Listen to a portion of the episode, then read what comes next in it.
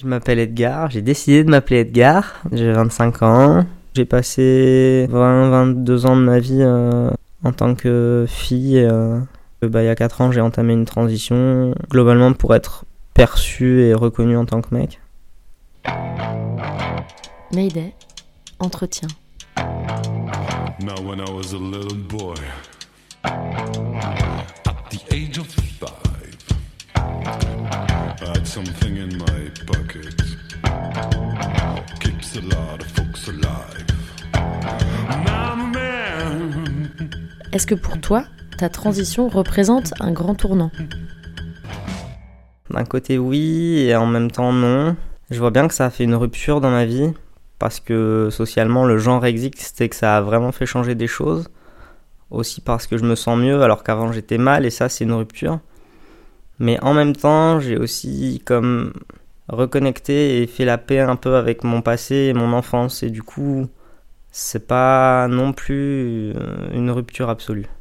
Quelle est la première décision qui pour toi marque le début de ta transition et comment tu l'as prise? Je dirais le jour où je me suis fait couper les cheveux genre vraiment courts alors que je les avais euh, à peu près au milieu du dos. Comme les cheveux c'est quand même un marqueur de genre hyper fort, euh, c'était le truc de me dire euh, je veux commencer à être pris pour un garçon et du coup euh, les cheveux courts quoi. Il y a eu des questions l'année précédente. Je pense qu'avant ça je savais même pas que c'était possible de transitionner. J'étais quelqu'un d'assez euh, androgyne qui pouvait s'habiller en garçon, en fille ou qui faisait beaucoup de théâtre aussi, donc il y a eu l'occasion d'expérimenter pas mal, d'incarner plein de personnages différents. Quand j'ai rencontré un mec trans, en vrai, je crois que c'est à ce moment-là que j'ai découvert que ça existait. Et c'est très étrange ce qui s'est passé avec ce mec, c'est que il m'a attiré alors que j'étais pas trop trop attiré par les garçons à cette époque-là. Et il m'a fallu pas mal de temps pour comprendre que c'était pas tellement qu'il m'attirait physiquement qu'en fait j'avais envie de lui ressembler, que je me projetais en lui de manière euh, un peu inconsciente. C'était pas une question politique quand j'ai voulu le faire, c'est vraiment j'étais pas bien et je cherchais une solution. Comme si t'es très malade, tu cherches un médicament et tu te demandes pas si ça fait donner de l'argent à une multinationale ou quoi, parce qu'il faut juste que là, à ce moment-là, t'ailles mieux. Mais après, rétrospectivement, une fois que j'ai eu, j'allais dire fini, non, j'ai pas fini, mais bien avancé, notamment en, écoutant et en découvrant euh, Paul Preciado. Je pense que j'ai mis un autre éclairage sur ma transition et j'ai voulu en faire quelque chose de plus politique.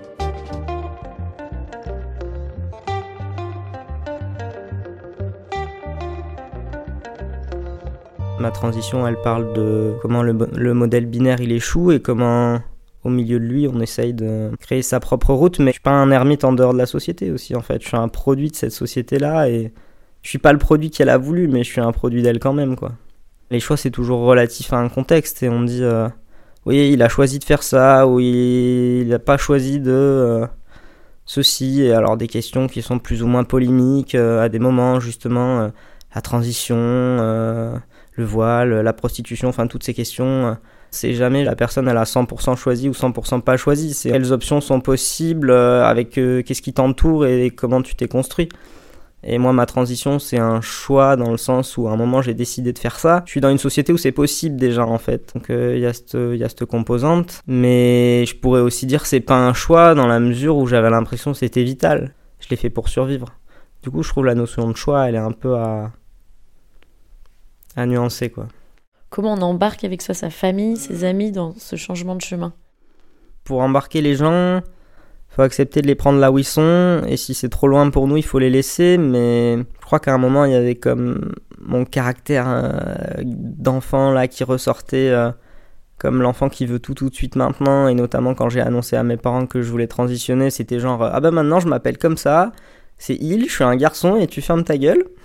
Voilà. Et puis ça marche pas comme ça. Les gens ils savent pas, ils comprennent pas, ils sont conditionnés dans un truc où ça leur semble euh, totalement inconcevable. Je me souviens d'une fois où j'ai essayé d'en parler avec ma mère et euh, on aurait pu en faire une scène comique de qui c'est qui souffre le plus parce que moi j'étais en mode tu comprends pas à quel point je souffre euh, dans ce corps qui n'est pas le mien, etc., etc. Personne me comprend et ma mère en face qui était en mode tu te rends pas compte, je suis en train de faire le deuil de ma fille. Enfin c'était hyper violent, je pense autant pour moi que pour elle et du coup j'ai fait mon sac. Je suis parti, je lui ai dit écoute, euh, j'ai besoin de soutien et tu peux pas me l'apporter et t'as besoin de soutien et je peux pas te l'apporter.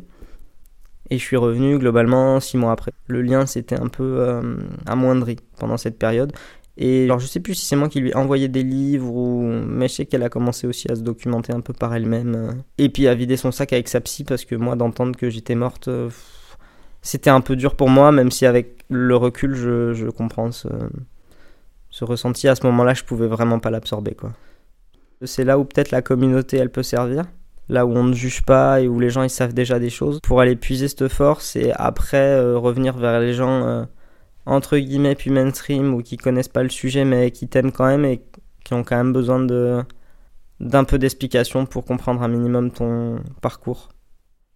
Je reste assez privilégié dans le monde LGBT, en tout cas dans le monde de la transition, euh, parce que quand on n'a pas l'argent pour euh, se faire opérer, il faut attendre. Euh, quand on n'a pas de papier, je vous en parle même pas. Enfin, pas de papier français du moins. Donc non, non, je m'en sors vraiment pas si mal quoi.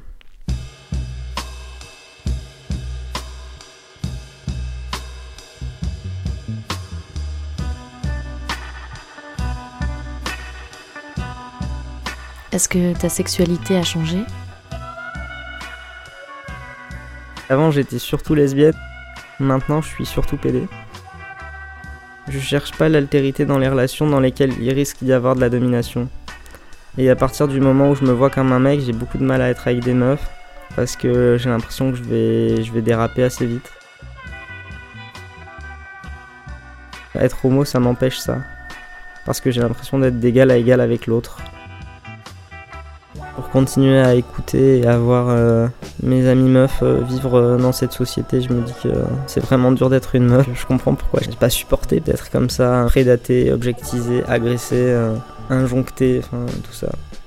Et en même temps, je regrette pas ce que j'ai vécu parce que je trouve ça assez incroyable d'avoir pu faire l'expérience sociale des deux sexes. C'est assez riche et ça m'aide à avoir de la compassion pour tout le monde, même pour les mecs, parce que je me rends compte aussi que toute la construction les complètement de leurs émotions et j'ai quand même de la peine pour eux par moments.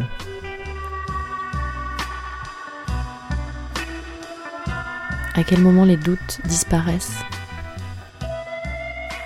Je sais que j'ai eu la foi assez rapidement. Vraiment, comme une illumination mystique, mais j'arrive plus à me souvenir à quel moment de ma transition. Et je pense que c'était quand même après mon coming out. Mais depuis que j'ai cette foi-là, il y a un truc qui part plus, même quand je vais mal. Je sais pas comment expliquer. Si, si vous avez pas la foi, c'est un peu compliqué de comprendre, mais un truc qui vous fait dire je suis vivant, quoi.